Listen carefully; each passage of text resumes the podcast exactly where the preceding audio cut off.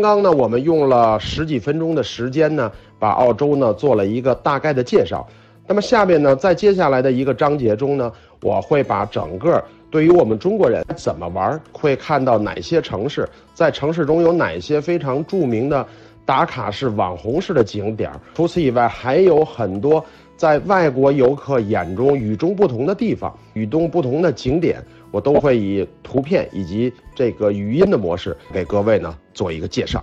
那么这几幅图呢，就是我们这次分享会的第一个目的地吧？啊，可以这么讲，这儿呢也是澳大利亚最大的城市，同样呢，这也是南半球最大的城市。这个城市呢，如果你看到第一以及第二幅图的话，你马上就能知道这个城市的名字。没错，那么它就是悉尼。悉尼是整个澳大利亚最大的一个城市，同样它也是南半球最大的城市。那么刚刚我们在前面的章节中曾经提到过，整个澳大利亚的人口的差不多一共有两千七百万不到。那么目前悉尼差不多有八百万左右的人口来聚集在这个城市中，那也就是说有差不多三分之一整个全澳的人口会居住在这个城市。那么这个城市呢，也是外国游客来到澳大利亚必到的这么一个城市。这个城市最著名的景点呢，就是我们图一所展示的悉尼歌剧院。悉尼歌剧院呢，是到目前为止全世界唯一一个设计师还没有死，就已经把他设计的建筑物评为人类二十世纪十大杰出建筑物之一了。当时呢。由丹麦人约恩乌尚先生所设计的这个悉尼歌剧院，以当时的科学技术呢，其实是很难完成的。但是澳洲人呢，啊，通过了重重险阻，克服了各种困难，最后把这个建筑物矗立在了悉尼港湾上。很多人说呢，它像一个准备开始远洋的这么一个帆船；也有人说呢，它是一个盛开的莲花瓣。反正不管怎么样。今天这个建筑物呢放在这里，你看到了它啊，就看到了这个国家地标性的建筑。那么在下面的图片中呢，我们还看到了悉尼非常著名的海港大桥。可能我们中国人啊接触到这个大桥呢，是在两千年悉尼奥运会的时候，当时他跟北京呢一起申办奥运会，几票之差，北京呢最后输给了他。但是这届奥运会呢，也是人类历史上非常成功的一届奥运会之一，尤其是它的这个闭幕式，最后的这个盛大的烟火表演，就是在悉尼海港大桥上所来完成的。悉尼海港大桥，你可别小看它，它是世界上第一座纯手工所打造的大桥。在打造之初的时候，这个上面所有的焊接点没有一个是用焊接。去焊上的，而是用铆钉纯手工铆在上面的。它的制作工艺跟法国巴黎的埃菲尔铁塔是如出一辙的，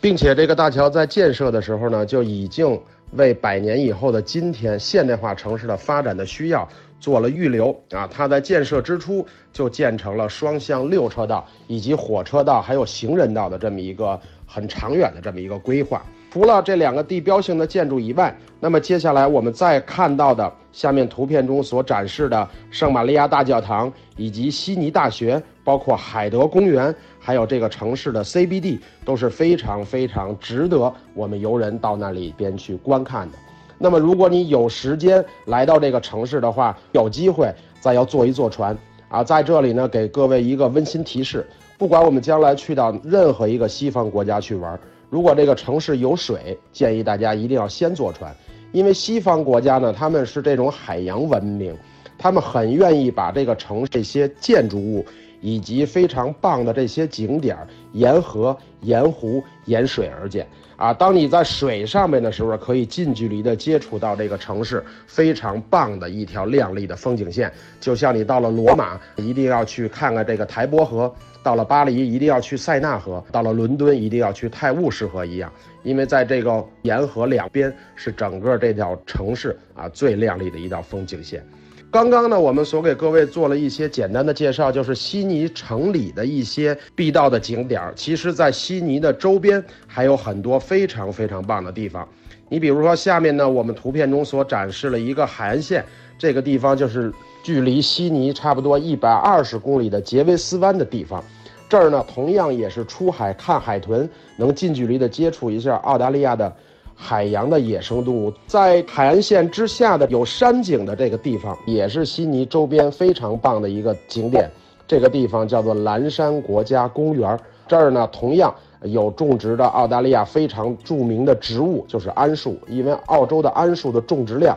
在全世界是排在第一位的。所谓叫蓝山，蓝山呢，它的名字就以它周边的地理环境所来命名的。因为桉树在与这个阳光融合之后，它会发出一种淡淡的蓝色。这种蓝色，如果你从远看的话，整个这个山带来的颜色都变成了蓝色，故此得名蓝山。那么在蓝山下边的这一幅图呢，也是当地非常著名的一个休闲小镇，叫做 Lula 小镇。在这里呢，所居住的呢都是当地的一些老年人，他们呢等到了岁啊，很多人呢都愿意把悉尼的房子卖掉，而自己来到蓝山脚下的 Lula 小镇，买一个属于自己的院子啊，在这里过着安安逸逸、休闲的这种轻轻松松的生活，而逃离大城市的这么一个宣泄。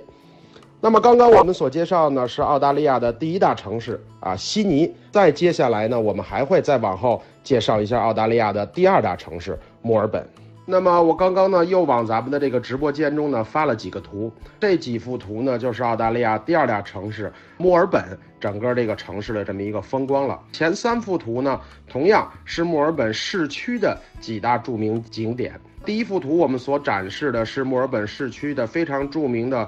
火车站，这个火车站的历史呢，已经有两百二十五年了，也是整个澳大利亚境内最古老的一座火车站。那么墨尔本这个城市呢，它也是澳大利亚的电车之都啊，因为整个澳洲这个国家是相对比较注重环保的。所以，当你进入到墨尔本这个城市的时候呢，你就会发现各式各样的电车啊，有轨电车、无轨电车在这个城市中呢来穿梭着。这个城市呢也被称之为现代电车博物馆。从一种最基础的木质的电车，到今天最新款的全世界数一数二的比较有名的电车，在这里呢都能看得到。第二幅图呢，是我们所展示的，是墨尔本非常著名的圣派翠克大教堂。这个教堂呢，也是南半球非常有名的教堂。今天这个教堂的赎基主教，同样在梵蒂冈中也任职的一个非常重要的职位，他也是下届教皇一个非常有力的竞争对手。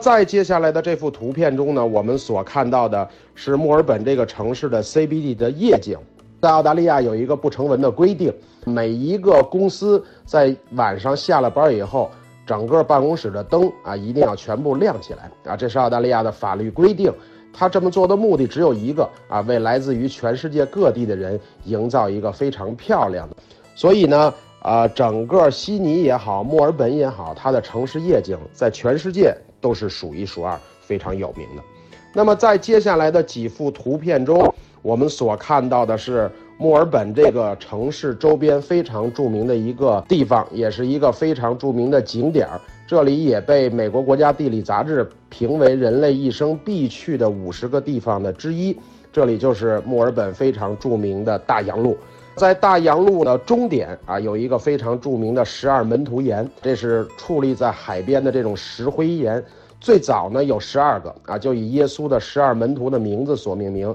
当然，随着后来的风吹日晒以及自然条件的变化，很多的石头都已经倒塌了。现在还剩下七个还矗立在这儿，但是它的名字啊依然被称之为十二门徒岩。那么最后一张图所展示的呢，就是澳大利亚墨尔本的非常著名的企鹅岛。这种特产级来自于澳大利亚的这种企鹅，在每天退潮返家时候的景观是非常非常棒，是非常非常值得我们游客到那边去看一看的。